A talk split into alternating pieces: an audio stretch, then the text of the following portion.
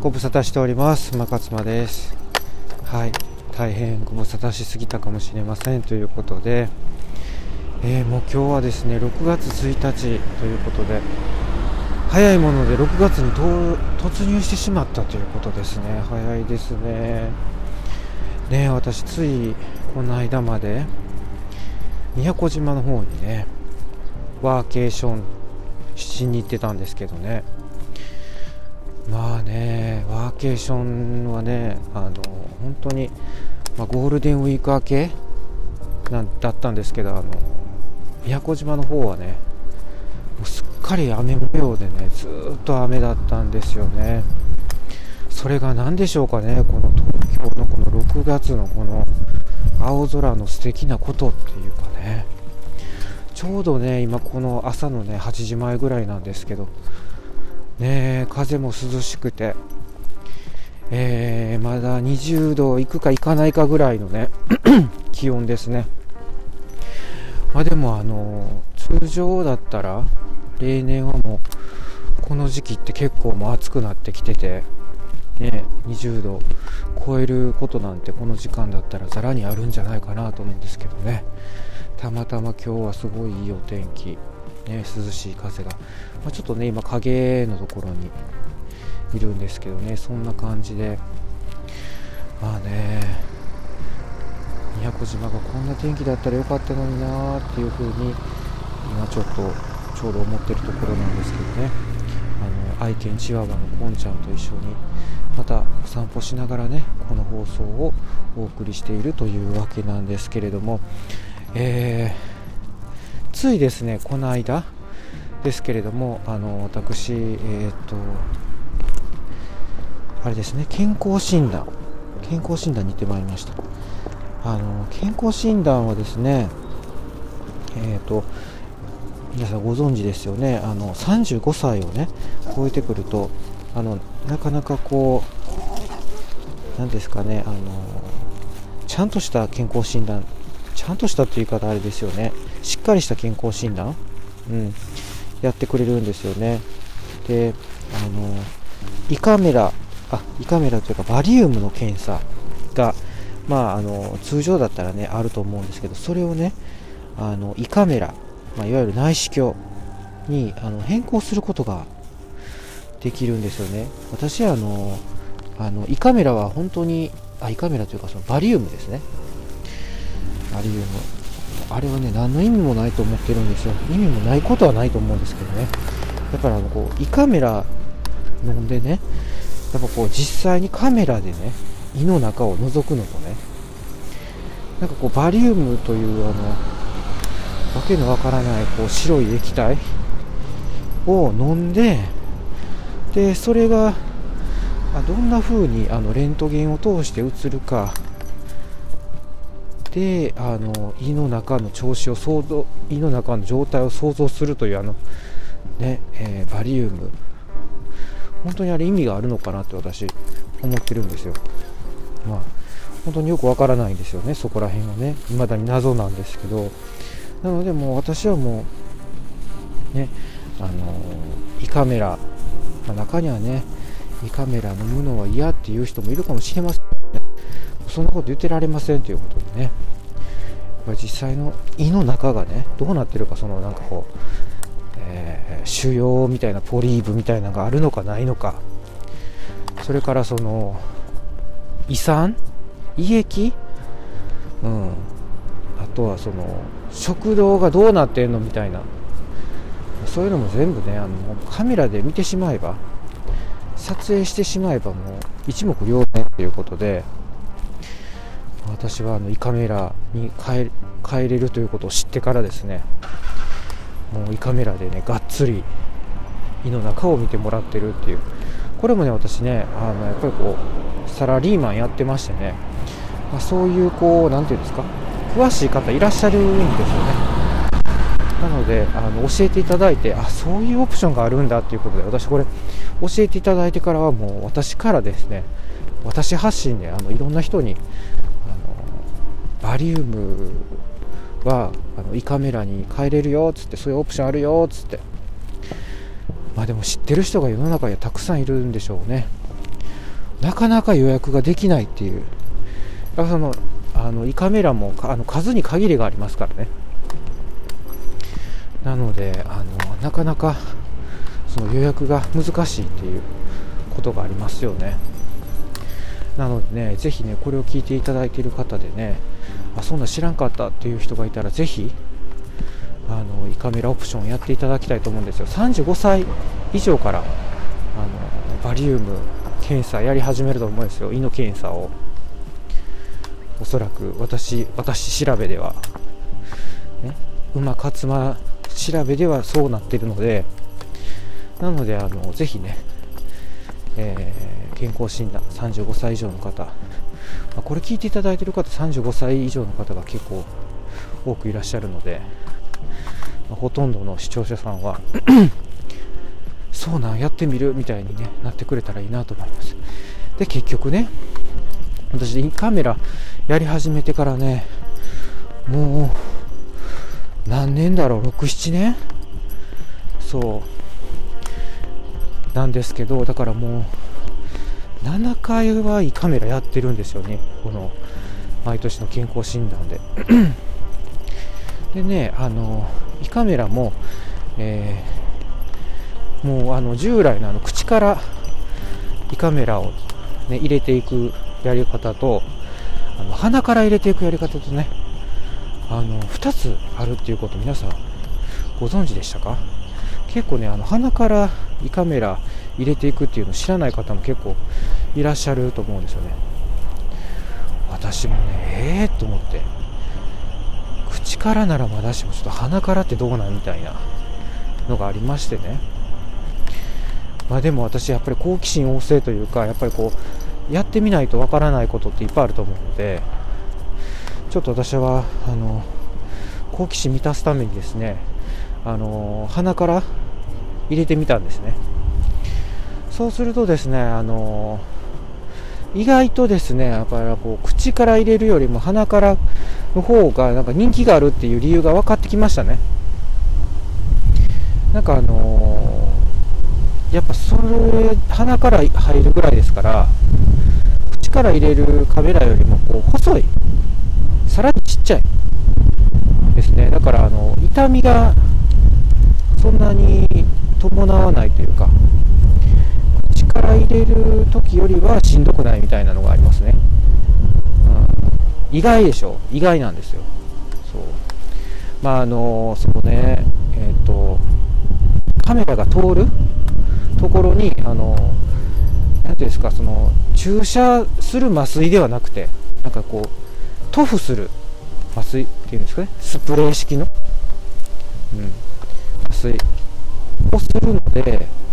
なのであの、カメラがね通るときやっぱこう粘膜ね通るっていうことで結構そう個体が通るとねあの痛めたりすると思うんですよ、ま、そういうのがだいぶまあ、和らいでるっていうのはあるんですけど、やっぱカメラのやっぱ大きさですかね、ただね、その分ね、やっぱデメリットもありましてね、カメラの性能、まあ、最近はね、もうなんかこう、あの性能も良くなってきてるらしいんですけど、やっぱこう、いい、えーと、口から入れる場合のカメラの方があの大きいですので、なので、そっちの方があの性能がいいらしいです、カメラの1.5倍ほど、鼻から入れるものよりね。通常のものは。っていうふうにね、お医者さんおっしゃってました。おっしゃってましたが、なんかお金、まあ、高額になるけど、お金さえ払えば最近のあの鼻から入れるやつはもうハイビジョンになってるっていうふうにね、おっしゃってましたね。私を担当してくれたお医者さん、ね、あの胃カメラの専門の方は、あのずっとね、私のその、えーと、胃カメラをねずっと今回こう口から入れて撮影したんですけどその間中ねその間中ずっとねお話しされてましたね、はい、お話好きなあのお医者さんだったんですかね。もしくはその気使っていただいてねあんまりその何て言うんですか痛みをこう散らすというか痛みに集中させないためにわざとこうお話をしてくれてたのかなっていうのはあったりするんですけどね。まあ、とにかく終始、えー、お話しされてました。はい、ということで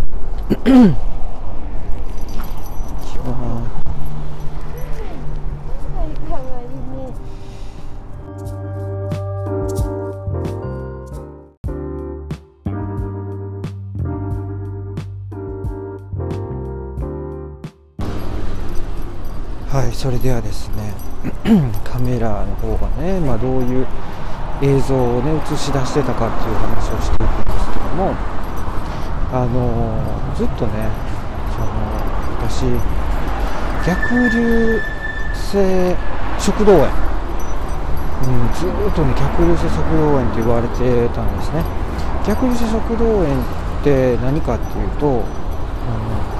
の要はその胃酸が逆流しちゃって、えーと、食道と胃の間をつないでいるあれ何て言うんですかね。なんかなんとか筋筋肉。なんとか筋っていうんですよね、うん、なんかそこあどういったらいいの？そ場所はそこなのかな？ちょっとはっきりとは分かりませんけれどもやっぱこうえーと胃酸ってすごいこう酸が強いらしいんですよ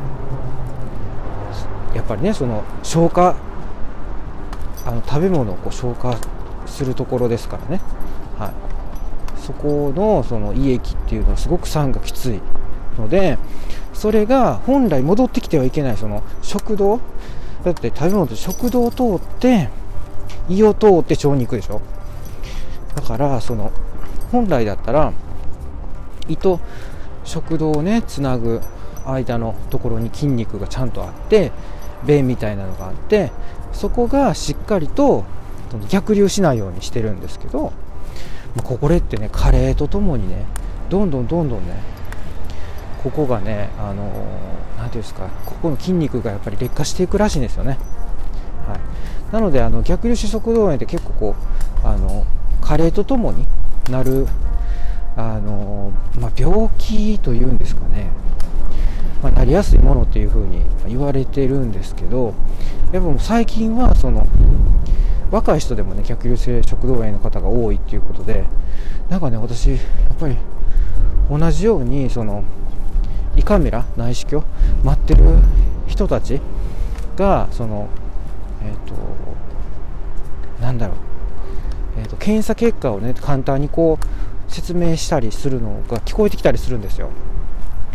でそれで逆流性食道炎がねちょっとありますけど心配ないですよとかって言われてるのでね聞いたりするんです。あだから私以外にまあ逆流性食道炎ってあるんやみたいな。なので最近多いんじゃないかなと思って。でもその逆流性食道炎もやっぱこう内視鏡で見てみないことにやっぱ分かんないんですよね、うん、だから逆流性食道炎かどうかなんて多分バリウムで分かんないんじゃないかなと思うんですよ。その逆流性食道炎っていうのはやっぱそのなんだろうなあの食べたらすぐに横になったりするとか、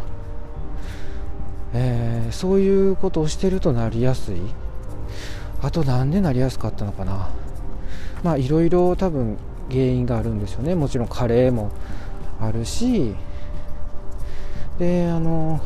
まあだから胃酸がそのえー、っとねなんかこう白白い色をしてるみたいなんですけどそれがあのその食道と,、えーと、胃をつなぐその辺りに、まあ、付着してると、うん、場合がその逆流性食道炎が疑われるみたいな、うん。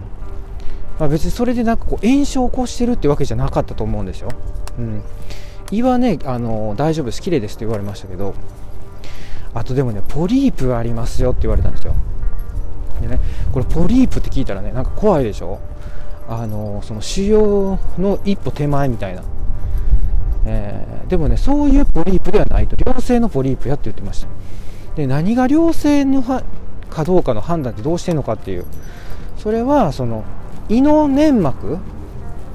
なんか普通あの特にその炎症を起こしてなかったら赤くなってない肌色？なんか肌色って言ったらいけないらしいですけど何て言ったらいいんですかね？クリーム色？クリーム色じゃないですよねあれ。ピンク色か、うん、ピンク色でいいや。ピンク色してるんですよ。あの健康なというか特に異常のない胃の中って。ね。でそのピンク色と同じ色もう同色のなんかなんて言ってんのこうブツブツっていうともっとこうなんかこうちっちゃいブツブツ想像しますけどブツブツというよりはポツポツですね。そのそこまで隆起してない。なんかこう薄薄調べたい感じの よく見ないとあの同じ粘膜と同じ色だから胃の内側と同じ色のピンク色だからそのポリープかどうかもわからないぐらいのポリープですよね。それが多少あるよとでもこれは良質のあ良質とか良性の良質なわけないですね。良性のポリープ。だから悪性ではないよと。おそらくその悪性になってくるともっと明らかになんかこう隆起しててもう腫瘍になりかけみたいな。なんかそういうこう分かりやすくなってるんでしょうね。でそれをねもう口の中にあのカメラがもう入ってる状態でねほらほらっつってあのカメラカメラの映像ってモニターってその先生の見やすい位置にあるからだいぶ目その患者のね私のね目からねだいぶ高いところにあるんですよ。だから私どういう状態かって横になっててもうとにかくその唾液は絶対飲み込むなと。あの口の中にカメラ入れていってる状態やから唾液は絶対飲み込むなって言われるんですよ。もうね飲み込みたくて仕方がない衝動にねあの衝動を抑えるのが大変なんですよ。そういうこう,、こう自然にね私たちって多分唾液を飲み込んでると思うんです。唾飲み込むってあるじゃないですか。それ自然に無意識にやってますからそれねこう意識でねあの止めないといけないんですよ。それが大変でも絶対飲み込んだらあかんって言われてるからもうそれ全部はそのまま吐いてっつって。もうだからもうずっとねもう何て言うんですか。あのー、そのシート引いてね。あの口周りに。でもそこにもうもう唾液をそのままねこう垂れ流すような状態になってるんですよ。横になってね。あの横向けになって。横向け横向けにあのうつ伏せになるというか。でだからその先生側を向くんですよね。で先生がそのモニター見ながらほら今ねこんな状態になってねあの綺麗な 綺麗に見えてるでしょとかここにあの良性のポリープあの分かります？とかって言うんですけどね。もうでもそういうあの余裕は一切ないんですよ。その患者の方にそれそれを見るっていう。もう口の中にあの内視鏡がカメラがねもう入ってきてる状態なんでもうもうそれで唾をねあの飲み込まないようにするっていうのでも必死ですからね。でもねそれでも私はねこう目をねなんとかこうモニターの方にだいぶモニターは目から目よりも上の位置にあるんですけどもう頑張ってねモニター見て先生がねもう見ろ見ろってね言ってくれるしねもうここれ見とかな損するわと思って自分の胃の中やと思ってこんな機会めったにないしと思ってね必死でねこう見上げるんです。そしたらね先生がほらここにあの腫瘍じゃなくてポリープあるよねみたいな。でここら辺はあのえっ、ー、と胃酸が逆流してるよねだから白くなってるよねとかっていうのをね。これね私だからねえー、と結局その鼻と口でねどう違うんかってって今までこう鼻から入れてたじゃないですか。鼻から入れてる時はねもうちょっとねあのなんだろう画面を見る余裕があったというか。ほんで結局そのえーと、先生的にはね1.5倍胃カメラで、えーと、口から入れる方が性能がいいとカメラの。おっしゃいましたけど私からするとですねもう分からないんですね。どどう性能が良くなってるのかっていうのが。1.5倍ですからね。だからもうその鼻から入れる方もそこそこいいんですよ。性能。解像度っていうんですか。だからもう1.5倍ぐらいだったらもう一緒かなって思っちゃいましたね。まあ、先生もそのサポートについてくれる看護師さんもやっぱそっちの方がいいですよと。口からの口からカメラの方がいいですって。口から胃カメラか。口から胃カメラの方がカメラの性能がいいですって、うん、おっしゃりはするんですけどね。なんかでもほらあのやっぱこう鼻から入れるやつよりも大きめこう太いサイズ。だからこう胃に入っていくのがこう顕著に分かるというかね鼻から入れるカメラよりも。鼻から胃カメラよりも口から胃カメラの方がちょっとこう何て言うんですかねカメラがこう胃の中に胃の中を通っていくっていう感じがすごいこうねなんだろう感覚感触うわ今入っていってるなみたいなのがこうすごく分かるのがちょっと気持ち悪かったりはするんですよ。胃の中、うん、お腹周りっていうんですかね、うん、あでもねこれは何でもあの経験やと思って。だって、ね、口から胃カメラする人もいればね鼻から胃カメラのする人もいるわけですからね世の中にはね。それ選択肢の一つですからね。やっぱ両方分かっときたいっていうのがありまして、まあ、両方やってみた次第なんですね。はい。まああの大きな差はなかったっていう感じですかね。ちょだから次回からどっちにしようかなって本当に迷ってるぐらいです。どっちも一緒なんで。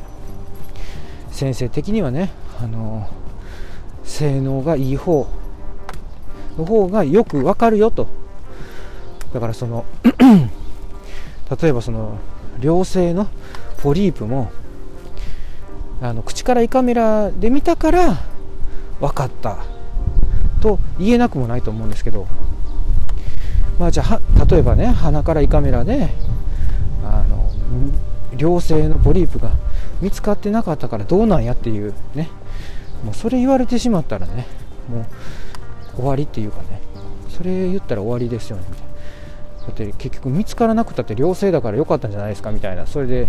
一周されて終わりですからね、まあ、なのでねまあ私の場合に関してはあの口から胃カメラやったから鼻から胃カメラより圧倒的に良かったですよっていうところが一つもなかったって話ですね。まあ、でもこれ人によってはねやっぱりこう鼻から胃カメラであの見れなかったね大事なところがねあの口から胃カメラであの分かりましたっていうこともあると思うので、まあ、これ人それぞれですねもうこれこの私の、ね、体験談が何のあの意味があったのかっていうか何の説得力があったのかって分かりませんけど、まあ、とにかく35歳以上の方健康診断でバリウム飲んでる方はねもうあの私はもう内視鏡、ね、いわゆる内視鏡というのはま胃カメラのことですけどもしくはマイクロスコープ英語でマイクロスコープっていうらしい、ね、に、あのぜひやってみてくださいってもうそのもちろん、あの怖かったりねあとそれから予約が取りにくかったりとかデメリットあります。それからそのオプションあの加入されてるその健康組合えー、だとオプション料金つけないといけないとかその通ってる、えー、お医者さん病院だとオプション料金取られるとかねそれはねあると思います。私もね以前、えーと、別の会社で働いた時の健康保険組合では、えーとね、オプション5000円とか8000円とかだったかな、うん。胃カメラにするって言うと私が通ってたお医者さんそれぐらい取り張ったんでなのでそこはねあの兼ね合いやと思うんですよ。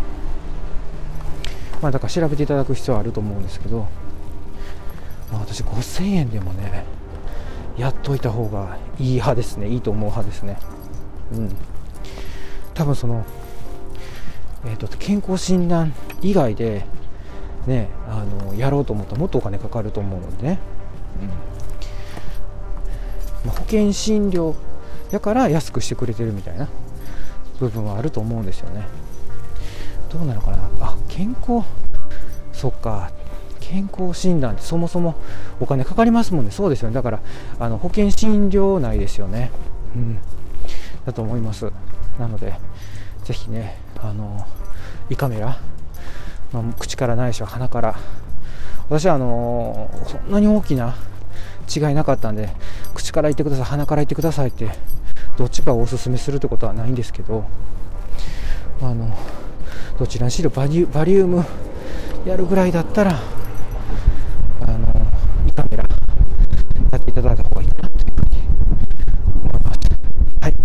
というわけでね、えー、今日は、えー、35歳以上健康診断についてですね、バリウム、バリウムじゃな